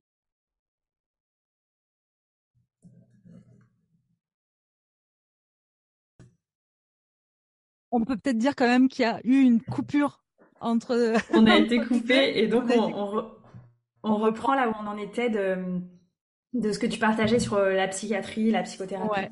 Sur la santé, en fait, aujourd'hui en général, quand même, euh, même si ça évolue beaucoup, ce que je disais, c'est que on constate quand même que, tu sais, on, est dans, un monde de, dissociation, c'est-à-dire que tu vas voir un spécialiste, j'en sais rien moi, pour, pour ton genou, il va pas aller se demander si sur le plan digestif ça va, si tu as des inflammations ou si je ne sais quoi, et inversement. Donc, en fait, c'est un vrai problème. Et en psychologie, c'est pareil. Par exemple, c'est pas une généralité, mais il y a des personnes qui sont en dépression parce que sur le plan digestif, euh, ça marche pas. Euh, voilà. Donc, euh, moi, par exemple, pendant très longtemps, j'ai eu des, et encore aujourd'hui, j'ai des douleurs chroniques euh, avec un système digestif compliqué. Et donc, ça influe aussi forcément sur la manière dont je peux me sentir au quotidien, sur les hormones, sur, sur plein de choses. Et donc, je trouve quand même que c'est ultra important de prendre l'humain dans sa globalité, mais aussi de se responsabiliser dans son parcours de santé, tu vois. De, c'est pour ça que je dis ne pas prendre ce que l'autre dit comme euh, comme une vérité vraie et de se responsabiliser en disant ok est-ce que c'est ok pour moi? Et par exemple, pour ma part, à chaque fois que j'ai fait une thérapie, je me suis toujours aussi fait accompagner au niveau du corps, me faire masser, aller voir des kinés ou sur le plan énergétique avec des, des énergéticiens. Donc par moi-même, si tu veux. Euh, par la suite, j'ai compris qu'il fallait que je me fasse accompagner plus largement pour que je puisse être prise dans ma globalité et me sentir mieux. Donc, j'invite les gens aussi à faire ça et de ne pas juste œuvrer pour, euh, pour euh, leur santé mentale, mais aussi pour leur santé physique et inversement. Parce que quand on vit, par exemple, la maladie dans son corps, je pense que c'est aussi important de d'œuvrer sa santé mentale aussi. Les deux sont impactés, même si ce sont des mots qui font peur et qui ont des, des connotations encore aujourd'hui euh, négatives, surtout la santé mentale, parce que la santé physique aujourd'hui c'est très démocratisé, mais la santé mentale est un mot qui peut encore faire peur, mais pourtant c'est primordial. Euh, c'est hyper important d'en prendre soin. Hmm. Ouais, merci beaucoup. Et merci de cet exemple de souveraineté. Je sais que moi aussi, j'ai souvent eu ça, euh, même par rapport à, des enseignants de yoga, etc. Où autour de moi, je voyais une forme de gourouisation et ça a jamais. Euh, enfin, pour moi, ça n'a pas trop de sens de faire ça. Tu vois, je comprends même pas trop les gens qui sont super fans de certaines stars parce que je, je sais pas, ça résonne pas. Donc, c'est aussi garder sa souveraineté. Euh, voilà, je trouve que c'est super important ce que tu partages de garder sa souveraineté, y compris quand on pense que l'autre est plus grand, sachant que nous. Et surtout, comme tu disais, de se remettre dans un parcours holistique, euh, comme les médecines ancestrales ont, en fait, la médecine chinoise, etc. C'est toujours une approche globale, euh, la naturopathie, et de de pas, euh, ouais, de, de savoir trouver l'équilibre entre la santé physique et la santé mentale. Je crois que c'est un challenge qu'on a tous à, à améliorer. Enfin, moi, je sais que j'ai tout le temps ce, ce balance, soit trop de corps, soit. Mais, mais c'est normal, tu sais, enfin, la, la vie, je, je crois pas que la vie soit à l'équilibre, en fait parce que l'équilibre qu'on trouve le lundi, euh, le mardi, pouf, c'est un autre équilibre. Et puis, alors, pas d'un jour sur l'autre, mais tu vois, dès que tu trouves ton équilibre, de toute façon, on, passe par des polarités. Donc, euh, la joie, la tristesse, le bien, le mal. Et euh, même si on peut se dire que la vie, c'est une énergie zéro, dans tous les cas, on switch d'une énergie à l'autre, donc à travers nos polarités. Donc, l'équilibre parfait, constant jusqu'au bout, bah, c'est la mort. Donc, euh, en fin de compte, ça fait pas tant rêver que ça, parce que la vie, c'est du mouvement, c'est euh, c'est de haut, c'est des bas. Euh, voilà. L'idée, c'est plutôt de trouver de plus en plus de confort. Et je pense que l'acceptation, encore une fois, de soi, de ce qu'on traverse, de ce qu'on vit. Attention, ça ne veut pas dire se résigner, mais s'accepter, s'aimer. pour moi, c'est déjà une bonne base pour s'apporter du confort. Et puis ensuite, la connaissance de soi, elle est primordiale parce que quand on apprend à se connaître, on sait répondre à nos besoins. Tu vois, aujourd'hui, euh, je sais pas moi, j'ai un pic de stress, d'anxiété, euh, j'ai de, la charge mentale, très rapidement, je vais savoir repasser par mon corps, je vais savoir ce qui me fait du bien, ce qui me fait pas du bien, que ce soit en termes de sommeil, d'alimentation, de pratique. Je, je vais savoir prendre soin de moi, ce qui n'était pas forcément le cas avant. Donc, euh, je pense une boîte à outils bien, bien complète et bien identifiée. C'est ça. Et c'est d'ailleurs aussi ce qu'on partage. Tu vois, on a créé la formation, notre toute première formation holistique origine, c'était ça. C'est une formation de neuf mois avec neuf modules sur des sujets euh, très spécifiques pour la connaissance de soi. Et dans chaque module, il y a des boîtes à outils. Parce qu'en fait, ce que je voulais pour moi, c'était une forme de grimoire, tu sais, dans lequel je pourrais recenser un peu toutes ces choses. Parce que, en fait, euh, souvent, on a un panel d'outils qu'on met pas en place parce qu'au moment où on est activé, je veux dire, on n'y pense pas. On, s'accroche contre les paroles en disant je veux juste que ça passe, je veux pas vivre ça, puis on pense pas que voilà. Donc euh, j'avais envie de ça, ça m'a permis moi de, de, recenser un peu tout ça dans un seul et unique euh, endroit à travers cette formation, puis aussi du coup pouvoir le partager. Et effectivement, quand même, ce que je constate, même s'il n'y a pas de recette magique pour ne plus ressentir, et c'était surtout pas le but. Par contre, c'est une formation qui est absolument extraordinaire pour la connaissance de soi, pour euh, savoir répondre à ses besoins et s'épanouir. C'est vraiment chouette. Et c'est un peu tout ce qui m'a accompagné, tout ce que j'ai expérimenté, moi, pendant ces 20 dernières années, en fait. Que ce soit pour moi ou à travers les personnes que j'ai accompagnées. Génial. Merci. Et ça me donne envie de te demander, du coup, quelle est euh, euh, votre vision pour toi et, Sébastien de, de Soma dans quelques années? Quels sont vos projets à venir? Euh, Comment vous voyez évoluer avec Soma Soa alors, on a une vision constante qui est qu'on veut, à travers nos, différentes propositions, permettre au plus grand nombre de d'accéder à une vie qui leur correspond, de se reconnecter à, leur euh, leur nature profonde et de s'offrir la vie dont qu'ils désirent, voilà, dont ils rêvent et qu'ils désirent. Ça, c'est notre ligne conductrice avec quand même pour moi cette conscience de peu importe d'où tu viens, peu importe ce que tu as vécu, tu as toutes les ressources et les capacités pour t'épanouir dans ta vie, pour être et te réaliser. Être, t'épanouir et te réaliser. Ça, c'est vraiment quelque chose qui m'anime profondément. Donc, on veut transmettre au plus grand nombre. Maintenant, les formes que ça va prendre, ça, euh, ça va être euh, comme nous, ça va évoluer avec le temps. On a commencé par des ateliers en présentiel, ensuite par beaucoup de programmes, enfin du online. Aujourd'hui, on a à cœur de refaire, de proposer des immersions. Donc, on aimerait, euh, euh, voilà, proposer ça euh, aux gens. Je ne sais pas où encore, mais ça, c'est dans nos projets. Par la suite, j'aimerais, moi, pouvoir proposer des séminaires, des conférences, voilà. Encore une fois, avec l'idée de, transmettre et de partager au plus grand nombre. Mmh. J'ai été contactée par des, maisons d'édition pour euh, écrire des livres. Pour le moment, euh, c'est pas ma priorité, même si je sens que ça me titille euh, régulièrement, que j'ai des choses que j'ai envie de partager, que j'ai envie de dire, mais il y a tellement de manières et d'options aujourd'hui pour dire les choses et partager. Donc, euh, donc voilà. Ouais, il y a vraiment cette idée de, de, continuer un peu comme on fait aujourd'hui, tu vois, je ne sais pas vraiment quoi répondre à cette question, donc je vais, jouer la carte de la transparence et arrêter d'essayer de trouver une réponse, tu vois, qui fasse sens, parce qu'en fait, la réponse qui fait sens pour moi aujourd'hui, c'est ce qu'on est en train de vivre aujourd'hui, là, et d'expérimenter. C'est génial, tu vois, on a cette liberté de vivre où on veut, parce que bah, là, on est dans notre camper sur les routes pour aller en Norvège. Avant ça, on a vécu près de neuf mois au Cambodge, avant ça six mois au Portugal, avant ça huit mois et demi à Bali. Enfin, en fait, à partir du moment où on s'est donné l'autorisation, on a fait vraiment ce qu'on voulait quand on voulait. Pas toujours dans la facilité, mais encore une fois, le mot facile n'est pas un leitmotiv pour moi. Possible plus que facile. Donc, donc voilà, c'est pas un problème. Ouais, je pense que je rêve ça, euh, j'ai ce rêve-là d'être, euh, de pouvoir euh, transmettre à, à plus grand nombre, d'être entouré d'équipes aussi, d'une équipe qui, qui puisse m'aider à concrétiser ça, à, à porter la voix de Somasoa, à transmettre les valeurs de Somasoa et accompagner les personnes aussi dans, dans ce rêve en fait, dans ce rêve.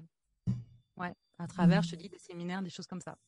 Ça, je pense que c'est ce qui m'anime en ce moment. En plus de ce retour à la simplicité et à la nature, parce que ça, pour moi, franchement, c'est le plus grand luxe que je puisse m'offrir. Tu sais, pendant longtemps, en tant qu'entrepreneur, euh, au début, on se disait, bon, ok, on y arrivera quand on aura fait tant de chiffres d'affaires. En fait, la réussite, ce sera quand on aura une équipe. En fait, la réussite, c'est quand... Et en fait, aujourd'hui, je me dis, waouh, en fait, ma réussite, c'est de me dire, aujourd'hui, je m'autorise à m'octroyer le temps que je veux quand je veux, même si ma réalité c'est que j'adore j'adore faire ce que je fais pour Soma donc en fait euh, tu vois je, je ressens pas forcément le besoin de couper et, voilà parfois si, mais pas régulièrement. Et ouais, pour moi, le, grand luxe aujourd'hui, c'est le temps, parce que c'est quand même la seule ressource que tu dépenses sans jamais récupérer de temps. Hein. Une fois que tu as donné ton temps, tu l'as donné. Tu... Donc, si tu l'as mal donné ou à des endroits où, qui n'étaient pas nourrissants pour toi, bah tant pis, en fait. C'est ta responsabilité. Je veux dire, si, si tu as perdu du temps, par exemple, avec une personne qui te prend la tête, à essayer d'avoir raison, ou qui te bouffe ton énergie, bah tant pis pour toi. En fait, tu as dépensé ton temps, ce temps-là, tu vas pas le récupérer. Donc pour moi, le facteur temps, tu vois, la, ressource temps, c'est une, ressource qui est très importante pour moi. Et je vais toujours voir euh, qu'est-ce que je fais de mon temps. Même si comme tout le monde, euh, parfois je me fais hop avoir ou tu vois, je me rends compte euh, quand ça fait 10 minutes que je suis sur les réseaux sociaux et que je finis sur des vidéos de chats, je me dis non vraiment, je, suis, je, suis, en train de faire de la merde. c'est ok en fait parce que je suis pas dans cette recherche de perfection. Au contraire, ça m'amuse, ça m'amuse. Et puis je trouve que c'est bien aussi pour l'humilité de se dire qu'en fait, peu importe ce que tu sais, peu importe ton évolution, peu importe où en es, bah il y a toujours des parts de toi qui sont plus dans l'ombre, des parts de toi qui font des, bêtises entre guillemets, des parts de toi qui font mal, qui sont maladroites. Et, c'est ça qui est beau en fait, parce qu'on est humain. Hein, et qu'on n'est pas là pour être euh, juste complètement parfait, perché tout ça. Non, on fait l'expérience de cette humanité avec euh, toutes nos imperfections et c'est chouette aussi de pouvoir s'aimer avec ça.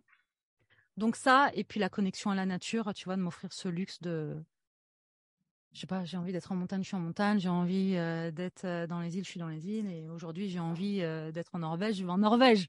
tu vois, j'attends pas d'autorisation extérieure, l'autorisation je me la donne à moi-même, et je crois que ça c'est important. Tu parlais de souveraineté, de, de bien comprendre que l'autorisation ne vient pas de l'extérieur, elle vient de nous, de nous pour nous. C'est en nous en fait que ça se passe parce que ton entourage peut te dire non, c'est pas possible, l'extérieur peut te dire non, c'est pas possible. Mais si toi, tu es vraiment habité par ça, en fait, c'est possible. Et quand tu crois profondément que c'est possible, bah du coup, tu mets ton focus sur OK, je vais trouver et je vais voir des solutions tu vois Qu'est-ce qui fait qu'il y a deux personnes dans un même environnement qui vont pas voir et percevoir les mêmes choses au même moment? Bah, En fait, c'est juste où est-ce que toi, tu es câblé et où est-ce que tu mets ton focus pour voir les opportunités, les solutions euh, à tes envies, tes désirs, tes problèmes, en fait. Donc, euh, donc voilà, je, je m'éparpille, mais l'autorisation, elle vient de nous, vraiment. Esprit critique, autorisation, responsabilité. Mmh. génial. Euh, ça me donne envie de te demander qu'est-ce qui aujourd'hui te, plaît le plus dans ton quotidien, que ce soit de chef d'entreprise ou aussi de, compagne de Sébastien? Et, du coup aussi, ce qui me vient, c'est euh, comment vous faites pour euh, vous, vous, organiser entre ces deux vies, parce que du coup, j'imagine vous avez beaucoup de projets ensemble, personnels, professionnels, etc. Donc, qu'est-ce qui toi te plaît le plus dans ta vie aujourd'hui, dans ta vie aussi de chef d'entreprise, et comment vous je sais pas, comment vous créez votre constellation avec Sébastien, avec vos projets? Euh, Déjà, je n'ai pas la sensation d'avoir deux vies, j'ai l'impression d'en avoir une, tu vois. Et, Soma Soa euh, fait partie de notre vie. Il y a beaucoup de, il y a eu beaucoup de culpabilité et de croyances autour du fait qu'il fallait qu'on trouve un équilibre parfait entre notre vie personnelle et notre vie professionnelle. Et ça, je crois que c'est une croyance qui vient du monde du salariat tu vois, où quand tu as quitté ton entreprise, tu es après auprès de ta famille et, c'est bien de couper et tout ça. Mais Soma Soif fait partie de moi en fait. C'est une, tu vois, c'est une projection de ce qui m'habite en fait. Soma Soa détient aucune vérité parce que c'est juste, tu vois, ce qui m'anime, ce que j'expérimente, ce que j'apprends. Donc déjà, ça, fait partie de moi et ça m'anime tellement que c'est aussi au service de mon propre bien-être, déjà. Après, il y a une réalité quand même. L'entrepreneuriat, c'est pas facile. D'accord? Si quelqu'un cherche la facilité et dit tiens, je vais être entrepreneur parce que ça va être facile, non, passez votre chemin. Donc, l'entrepreneuriat, c'est possible, mais c'est pas facile. Je crois qu'il faut développer des compétences, tu vois, de un état d'esprit, une de la créativité. Enfin bon, bref, c'est pas facile pour moi, euh, je pense, d'être entrepreneur, mais j'aime tellement ça que c'est complètement ok. Et, euh, j'en parlais hier avec euh, avec Julie, avec Julie Laroche. on, discutait toutes les deux et en fait, je lui disais et elle et elle partageait ça, c'est que moi, j'aime, j'aime aussi cette notion d'entrepreneuriat, cette, ouais, les valeurs entrepreneuriales. J'aime parler business, vraiment. Et pourtant, je suis très habitée. j'aime aussi beaucoup nourrir ma, ma spiritualité. Et souvent, on, oppose les deux. les deux univers, alors qu'il n'y a pas à opposer quoi que ce soit, on peut être les deux.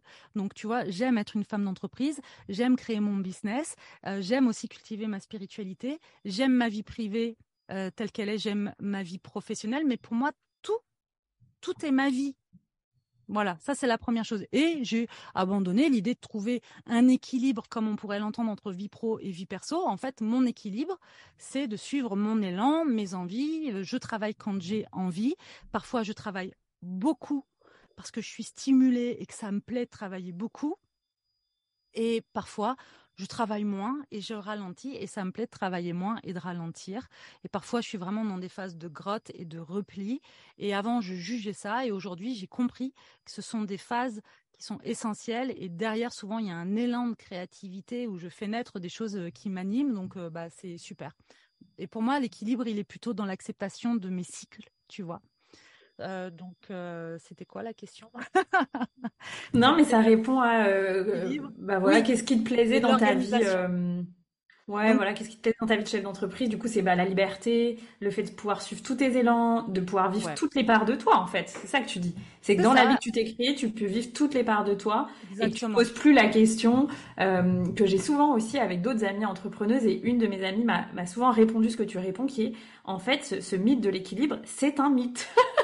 Mais il faut le laisser tomber. en fait, je crois qu'il faut être en paix avec ce qui nous anime. Tu vois, euh, la dernière fois, on était, quand on est arrivé du Cambodge, on était chez des amis et euh, le dimanche, Sébastien ouvre son ordinateur et notre ami dit Ah ouais, le dimanche. Ouais, le dimanche, mais on le subit pas ça. Par contre, le mercredi, euh, bah peut-être pas. Tu vois, et c'est ok. En fait, je pense que c'est intéressant de se poser la question, en fait, si, je coupe là avec le brouhaha, le, bruit du monde extérieur, avec ce qu'on me dit, tu vois, les injonctions, les machins et tout, qu'est-ce que je veux moi? Qu'est-ce qui est juste pour moi? Bah, ce qui est juste pour moi, bah, parfois, euh, c'est de passer du temps euh, à répondre, à être en contact avec des gens, et, j'adore ça euh, à travers les réseaux, les machins et tout. Et puis parfois, c'est de tout couper et d'aller me baigner, me promener, ou juste de rien faire, de glander et de regarder euh, les petites lumières qui scintillent parce que ah, je trouve ça trop beau et que voilà, tu vois, et, je suis habitée par ces deux choses-là. Et donc, mon équilibre, encore une fois, c'est de répondre à ça, à de, répondre, à l'élan du moment. Ça, c'est la première chose. Ensuite, en termes d'organisation, notre organisation, elle bouge tout le temps parce que nous, on bouge tout le temps. Euh, c'est pas si évident que ça parce qu'il y a beaucoup de fantasmes autour de, des nomades digitaux il y a beaucoup de, fantasmes autour du voyage. Et eh ben, c'est comme l'entrepreneuriat, ça, peut faire rêver sur les réseaux sociaux, mais c'est comme pour tout. Il y a la part agréable, confortable et tout ça, puis il y a l'autre part qui est challengeante, qui est inconfortable, qui est se balader avec son matos de travail partout. les routines, bah, tu vois, avoir une routine quand tu es toujours en train de déménager, c'est pas si facile. En fait, le choix du camper aujourd'hui, pour nous, c'est génial parce que ça, il y a l'idée de continuer à bouger, d'explorer ce qu'on a envie d'explorer, les environnements qu'on a envie d'explorer. Et en même temps, on a notre petite maison partout avec nous, donc on n'est plus dans nos valises. Donc ça, c'est plutôt pas mal. Après, on a nos routines avec Sébastien qu'on aime avoir chacun de nos côtés ou ensemble. Et puis en ce moment, pour le travail, on est un peu, on, ralentit un petit peu parce que on n'a plus de transmission en, ligne euh, pour euh, nos formations et ça fait du bien parce que euh, depuis qu'on a sorti notre première formation Holistique Origine, eh bien, il n'y a pas eu un seul mois sans transmission en live. avec quand même là, on a fini l'année scolaire entre guillemets un peu très intense parce qu'il y avait aussi Holistic Business avec une rencontre de trois heures par semaine plus une rencontre bonus par semaine qui durait bien deux heures. Donc, euh, cinq heures d'enseignement, plus une fois par mois holistique origine, plus la communication sur les réseaux sociaux. Et en fait, quand je te dis le travail, il y a le travail effectif que je compte. Je suis derrière mon ordinateur, mais il y a tout ce qu'on ne perçoit pas, euh, qui font partie de la vie entrepreneuriale. Nous, on n'a plus d'équipe et c'est un choix aujourd'hui. Donc, ça veut dire qu'on fait tout nous-mêmes. Donc, même si je suis en train de contempler là le fjord devant lequel on, est stationné, qui est absolument magnifique, eh ben c'est génial parce que je m'octroie cette, cette liberté, cette contemplation. Mais comme je crée de l'espace, eh bien, l'espace donne lieu aussi à des idées qui pop-up, hein, parce que la nature n'aime pas le vide. donc, en fait, je crée du vide, je crée de l'espace, et ben j'ai des idées, donc je vais les noter. Et en fait, c'est pour ça que je te dis qu'il n'y a, y a pas de vie, il y en a qu'une. Je suis en train de contempler, je suis avec mon amour, je suis avec mon deuxième amour qui est ma chienne, Poppy, et puis on, est en train de kiffer le moment présent, et hop, il y a une idée, et puis tout d'un coup, il y a l'amour de Soma Soa qui est là, l'amour des gens, et, je et j'y vais.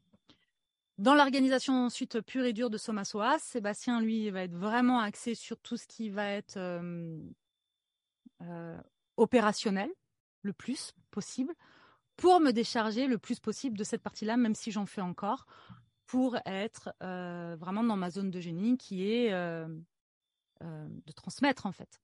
Tu vois. Après, je fais encore de l'opérationnel, trop à mon goût, mais euh, mais ça tend, ça pour le coup, ça tend à s'équilibrer au fur et à mesure. Donc Sébastien gère aussi tout l'administratif et le financier. Et ça, c'est une vraie chance pour moi parce que je n'aime pas ça du tout. Voilà.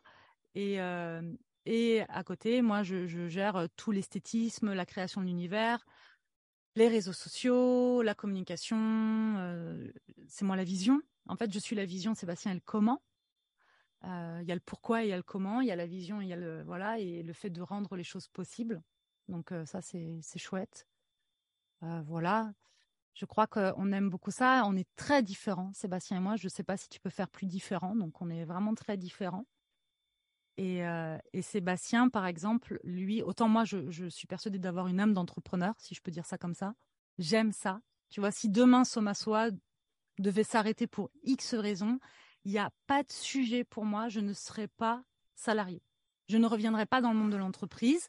Euh, je créerai autre chose. Je suis une créatrice dans l'âme, vraiment. Je créerai autre chose. Je, tellement de choses que je peux euh, créer et que j'aime dans ma vie qui m'animent profondément que c'est pas du tout un problème pour moi.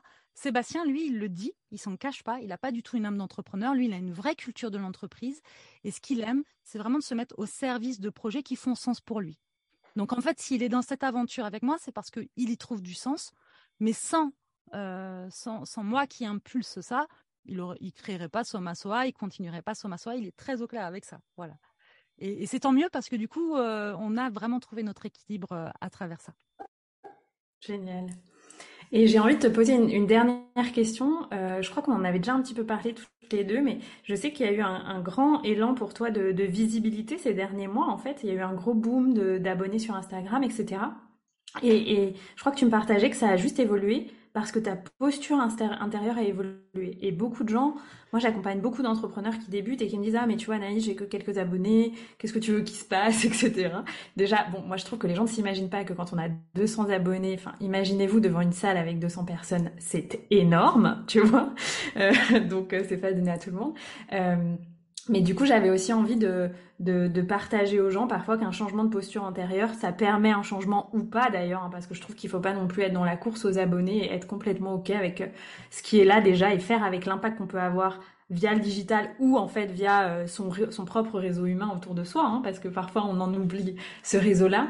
Mais voilà, j'avais envie que tu, tu partages ce, à quel point c'est aussi une autorisation intérieure que tu t'es donnée et que c'est ça qui a fait bouger les choses et l'énergie. Euh, pour vous?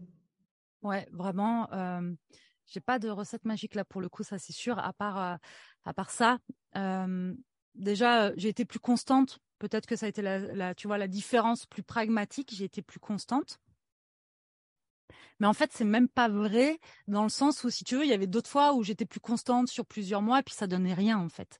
Sauf que tout d'un coup, je me suis donné l'autorisation d'être d'être moi-même et de partager vraiment d'une manière qui me convenait, sur des sujets qui m'animaient sans,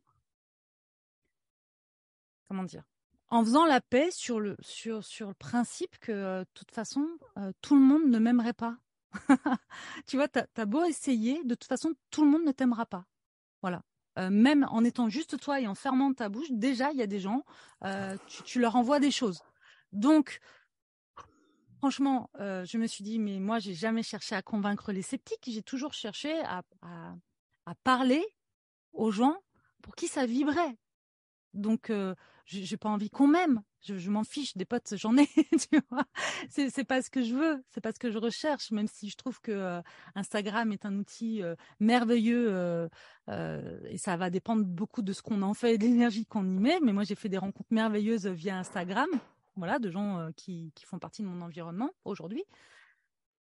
Mais j'ai aussi conscience que bah, parfois je dérange les gens et que de toute façon que j'essaie de plaire à tout le monde ou pas, ça ne fonctionne pas ça. Donc je mets mon focus sur ce qui me plaît et sur ce qui m'anime encore une fois. Ça, a toujours été ma ligne de conduite. Donc je vois pas pourquoi sur tu vois les réseaux sociaux j'ai fait différemment. Probablement parce que tu ne vois pas en vérité qui te regarde derrière, tu vois.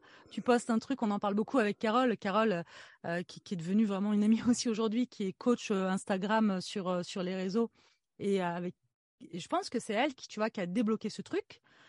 Parce qu'on a eu un premier rendez-vous une fois, et puis elle me dit, mais c'est drôle en fait, t'es fun, ça se voit pas sur les réseaux sociaux. et en fait, je, me souviens qu'on discutait avec une amie qui me disait, mais c'est fou quand même parce que les personnes qui rentrent dans votre tribu, en fait, ils vous suivent, quoi. Ils sont là, ils sont présents, ils sont engagés, ils sont à vos côtés. Et, c'est vrai que vraiment, il y, a, ce truc-là, mais en fait, je me suis rendu compte que la manière dont je discute, la manière dont je transmets aux tribus, donc aux personnes que je vois sur mon écran ou pendant les immersions, tout ça, bah c'est pas du tout la même énergie que quand euh, d'un coup j'allumais ma caméra avec Instagram, je refaisais ma story dix fois parce qu'il fallait que ce soit comme si parfait, machin et tout. Bah en fait, à un moment donné, tu perds ton essence. Euh, je je me positionne pas trop et machin, alors que dans ma vie de tous les jours, je suis quelqu'un qui a des opinions, euh, je suis quelqu'un de très tranchant, tu vois. J'ai cette douceur, oui, mais pas que. Je suis aussi quelqu'un de très tranchant qui qui euh, qui peut être très douce et aussi très dure ou très exigeante, tu vois. Je voilà, j'ai euh, parfois un avis assez arrêté aussi sur certaines choses, même si euh, j'ai à cœur de me renseigner et de faire évoluer ma pensée et parfois je change d'avis et c'est très bien. Mais voilà, je suis quelqu'un qui a de fortes convictions euh, et qui est euh, plutôt plutôt yang en fait dans ma vie de tous les jours. Et puis tout d'un coup, tu vois, sur Instagram, je devenais une femme très douce, très lisse, pas de comme ça, tu vois. Oh, c'est ouais, il y a ça en moi. Tu vois, c'est pas du fake. Il y a ça en moi, mais pas que. Mais pas que. Euh, j'ai tendance euh, à bousculer les gens, j'ai tendance à y aller, je tourne pas autour du pot, je dis les choses telles qu'elles sont. Et donc, je me suis autorisé ça. Et ça évolue encore parce que je continue de m'autoriser et de plus en plus et de plus en plus. Et je sais que nos réseaux sociaux vont évoluer avec cette énergie parce que plus je m'autorise à être moi et mieux c'est. Et, euh, et puis, en fait, ce qui s'est passé, c'est que du coup, il y a eu une série de, reels avec ce feu-là, cette énergie-là. Et, euh, et ça, ça, ça, ça s'est divulgué. Là, je sais pas ce qui s'est passé. En fait, c'est drôle parce que j'étais aussi dans tout un travail de manifestation, de machin, de OK, euh, il se passe autre chose. Euh, je veux, je vais y croire en fait. Je vais y croire. Et puis je me souviens qu'on était au resto au Cambodge avec un couple d'amis entrepreneurs. Et puis on s'était dit bon allez, tous les 100 abonnés on a le droit à un dessert parce qu'on s'était fait un défi sans, sans sucre. Voilà. chacun, met du piment dans sa vie comme il veut. Donc nous, c'est ce qu'on a fait. Et en fait, c'était très drôle parce que à partir de là, j'ai eu 100 abonnés d'un coup qui arrivaient sur euh, le compte avec euh, le premier Reels. Et puis en fait, en quelques jours, de 100, c'est passé à 1000 et là, on s'est dit, euh, ok, bon, déjà, moi, je vais arrêter les, récompenses au dessert parce que ça va mal finir cette histoire, très clairement. Et puis, en fait, je me suis sentie un peu dépassée aussi par euh, cette espèce d'engouement, tous ces gens qui arrivaient. Et c'est drôle parce que ça m'a permis aussi de comprendre la peur qui se cachait euh, derrière tout ça et qui faisait que du coup je lissais ma personnalité et que euh, inconsciemment je faisais en sorte qu'on se développe pas trop sur les réseaux sociaux. Et ça vraiment quand vous désirez quelque chose que vous n'atteignez pas, demandez-vous toujours c'est quoi le bénéfice secondaire à ne pas atteindre ça? Parce qu'il y en a il y en a un en fait. On n'est pas on n'est pas stupide, on n'est pas maso. Par contre, on a des parts de nous qui savent et puis des parts de nous aussi qui nous protègent. parfois même de nos rêves, parce que on peut avoir des croyances derrière. Et par exemple, moi, j'avais peur d'être, d'être peut-être critiquée. et encore, je crois que ma plus grande peur, c'était de me dire, ok, est-ce que je vais savoir poser les limites et est-ce que je vais avoir du temps pour moi? Parce que je me vois faire. Tu vois, je me vois faire si j'ai des messages de personnes de notre tribu, je réponds en fait. J'ai du mal à me dire, bon, je réponds pas tout de suite, c'est pas le moment. Non, je réponds. Je réponds parce qu'en fait, quand je lis la question, tout de suite, j'ai le truc, l'élan, l'énergie de répondre. Et si je le fais une heure après, j'ai plus la même énergie. Donc en fait, ce qu'il faudrait, c'est que je décroche de mon téléphone et que je ne lise pas. Ce serait une bonne chose. Mais bon, pour revenir à ça, je pense que du coup, j'avais cette crainte de est-ce que je peux prendre soin de moi en ayant une communauté plus grande, une tribu plus grande? C'est pareil pour les formations. Transmettre au plus grand nombre, ça veut dire plus de monde. Ça veut dire plus de sollicitations. Ça veut dire aussi euh, des mécontents, tu vois, proportionnellement. Parce qu'aujourd'hui, on n'en a pas de mécontents, mais demain, on peut bien en avoir si euh, on a encore plus de monde. Eh ben, il y avait cette part de moi qui n'était pas forcément euh, OK avec ça, qui avait peur de ça. Donc, j'ai fait tout un travail sur cette croyance-là en me disant, OK, qu'est-ce qui est vrai Qu'est-ce qui n'est pas vrai là-dedans? Bon, bah ça c'est vrai, effectivement, il y a des gens qui peuvent venir et pas être sympas sur les réseaux sociaux. Ok, de quoi je dispose en moi? C'est quoi mes ressources, tu vois, pour faire avec? Bah, Je peux bloquer, j'ai pas d'énergie à mettre là-dedans, donc je réponds même pas et je bloque. Après, bah, plus de sollicitations, ok, bah, où, sont mes limites? Qu'est-ce qui est correct pour moi? À qui je réponds? À qui je réponds pas? Par exemple, aujourd'hui, si je reçois 10 vocaux en message privé, ah ben, j'envoie tout de suite un message en disant Je vois ton message, je vais pas écouter. Si tu veux, tu peux me l'écrire. Et je vais te lire. Mais je vais pas écouter 10 vocaux parce que 10 vocaux d'une minute sur Instagram, c'est 10 minutes de mon temps. Et je le disais tout à l'heure, mon temps, c'est la ressource pour moi, mais pour tout le monde d'ailleurs. C'est la ressource la plus précieuse. Donc, je dépense pas mon temps comme ça. Euh, voilà. Et puis ensuite, euh, bah, il y avait les croyances qui sont fausses. Et puis, une fois que tu as compris qu'elles étaient fausses, bah, ma foi, tu passes à autre chose, quoi. Tu vois? Donc, euh, je sais pas, il y a une part, euh, il y a une part de oui, je me suis autorisée à, à, être euh, aimée pour ce que je suis et, et, détestée peut-être pour ce que je suis. Et c'est mieux de ne pas être aimé pour ce qu'on est plutôt que d'être aimé pour ce qu'on n'est pas, tu vois. Donc, euh, donc ça me va, ça me va bien, ça me va bien. le mot qui me vient, c'est révélation, quoi. Tu t'es révélé comme tu es. Et ça résonne aussi pour moi parce que plusieurs personnes m'ont déjà dit Ah, mais euh, t'es pas tout à fait comme sur les réseaux sociaux. J'étais là, ok, bon, bah, il va y avoir un petit truc à ajuster. mais c'est un chemin, c'est ok.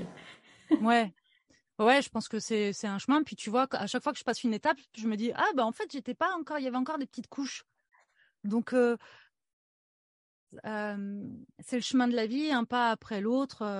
on y va tranquille et et, je pense aussi que moins on, on se juge, plus on a d'énergie pour le mettre euh, là où, pour la mettre là où ça compte en fait. Donc, euh, hmm. voilà, c'est bien. bien. Merci. C'est un beau mot de la fin, le non-jugement. Hmm. Est-ce que tu veux euh, partager quelque chose avant de terminer ou une invitation, une citation, enfin voilà, ce qui, peut te, ce qui t'appelle? Moi, j'ai eu un mantra qui m'a euh, accompagné euh, pendant très longtemps, c'était apprendre à marcher euh, avec grâce au milieu du chaos.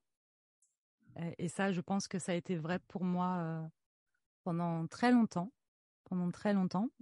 Et quand je parle de chaos, c'était pas le chaos extérieur, même si quand c'est le chaos en toi, c'est aussi le chaos extérieur, c'est le regard que tu portes aussi sur le monde. Mais aujourd'hui, j'ai la sensation de moins vivre dans ce chaos ou en tout cas de d'accepter ça avec plus de paix. Donc euh, je vais rester là, là-dessus. Euh. Aimons-nous, acceptons-nous, prenons notre part de responsabilité et apprenons à marcher avec grâce au milieu du chaos. Mmh. Magnifique, Sandra. Merci beaucoup. Euh, je, je, suis très heureuse d'avoir passé ce moment avec toi. Je pense que ça va aussi inspirer beaucoup de gens. Avec tous les messages que tu as pu partager, la richesse de ton parcours, que je trouve Ouais, il y a, vraiment quelque chose de très très fort de ce feu alchimique euh, dans ton parcours. Donc euh, merci beaucoup. Et bah, du coup, j'ai envie de te proposer euh, d'inviter les gens. Je sais pas où c'est le plus simple. Est-ce que c'est sur Instagram justement que les gens peuvent te rejoindre? Est-ce que c'est ailleurs? Ou est-ce que tu as envie de d'appeler les gens à te rejoindre Ouais. Sur Instagram, c'est très bien. je partage plein de choses. voilà, j'offre, on offre déjà plein de choses, plein de contenus à travers des lives et tout ça sur Instagram. Donc venez nous rejoindre sur Instagram si, si vous en avez envie. si des personnes veulent nous contacter, moi en tout cas, c'est plus facile aussi via les messages privés sur Instagram parce que j'y suis plus souvent. Donc, et je peux répondre pour le coup par des vocaux. Voilà, même si je veux pas qu'on me fasse des vocaux, s'il vous plaît, me contactez pas avec des vocaux, mais euh, écrivez-moi et je serai très heureuse de vous lire et je réponds à tout le monde. Vraiment, j'ai à cœur de répondre aux gens. Euh, pour le moment, je peux encore me le permettre, donc je le fais.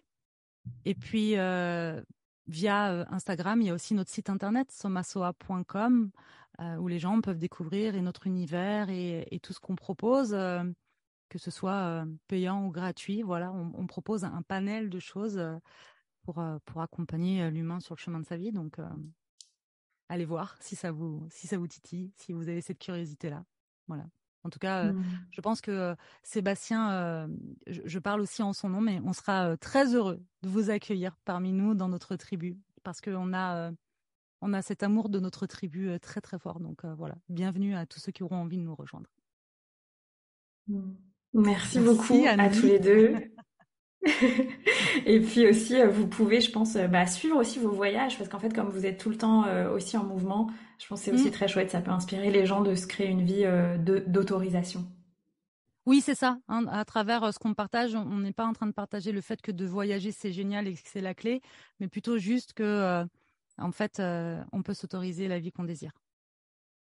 Yes. Magnifique. Merci beaucoup Sandra. Et puis ben, tu seras la bienvenue pour revenir dans le podcast quand tu veux. Et je te dis à très bientôt. Merci Anaïs. Merci à tous pour votre écoute. Merci Anaïs pour cette invitation. Ça a été un vrai plaisir. J'espère que l'écoute de cet épisode avec Sandra vous a plu, vous aura inspiré euh, pour son audace, aussi pour son acceptation de soi. Et il y a une surprise pour toutes les personnes qui sont arrivées jusqu'à la fin de cet épisode, puisque Sandra organise très bientôt un challenge de 7 jours de masterclass offerte et vous avez le lien pour vous inscrire dans les notes de l'épisode au moment où j'enregistre ce podcast, euh, environ à la mi-août 2023. Donc j'espère que vous aurez l'occasion euh, d'aller plus loin et de d'expérimenter ce défi. Et puis si vous avez aussi envie d'aller plus loin dans mon univers où on va parler davantage d'entrepreneuriat, eh ben je vous invite à vous abonner à ce podcast, euh, à me suivre sur les réseaux sociaux et à m'écrire si vous avez envie en message privé puisque j'adore toujours échanger avec ma communauté et créer un lien intime avec chacun. Donc je vous dis à très bientôt en message ou à très bientôt pour un prochain épisode et je vous souhaite euh, une très belle intégration de ce podcast. Un grand merci pour ton écoute de cet épisode. Je t'invite à noter le podcast sur ta plateforme de podcast préférée, laisser un commentaire, mettre un pouce en fonction de là où tu écoutes ce podcast et à le partager autour de toi. Ça me permet de vraiment recevoir l'énergie partagée dans le cadre de ce format qui est offert. Et si tu souhaites aller plus loin, je t'invite à tout simplement t'inscrire à la liste d'attente pour rejoindre The Shamanic Business Academy qui est dans les notes de l'épisode pour être informé de façon privilégiée de l'ouverture des places pour la prochaine cohorte de ce programme pour entrepreneurs déjà lancés ou en lancement qui souhaitent créer des fondations solides pour un business durable, audacieux et prospère. Je vous dis à très bientôt pour un prochain épisode.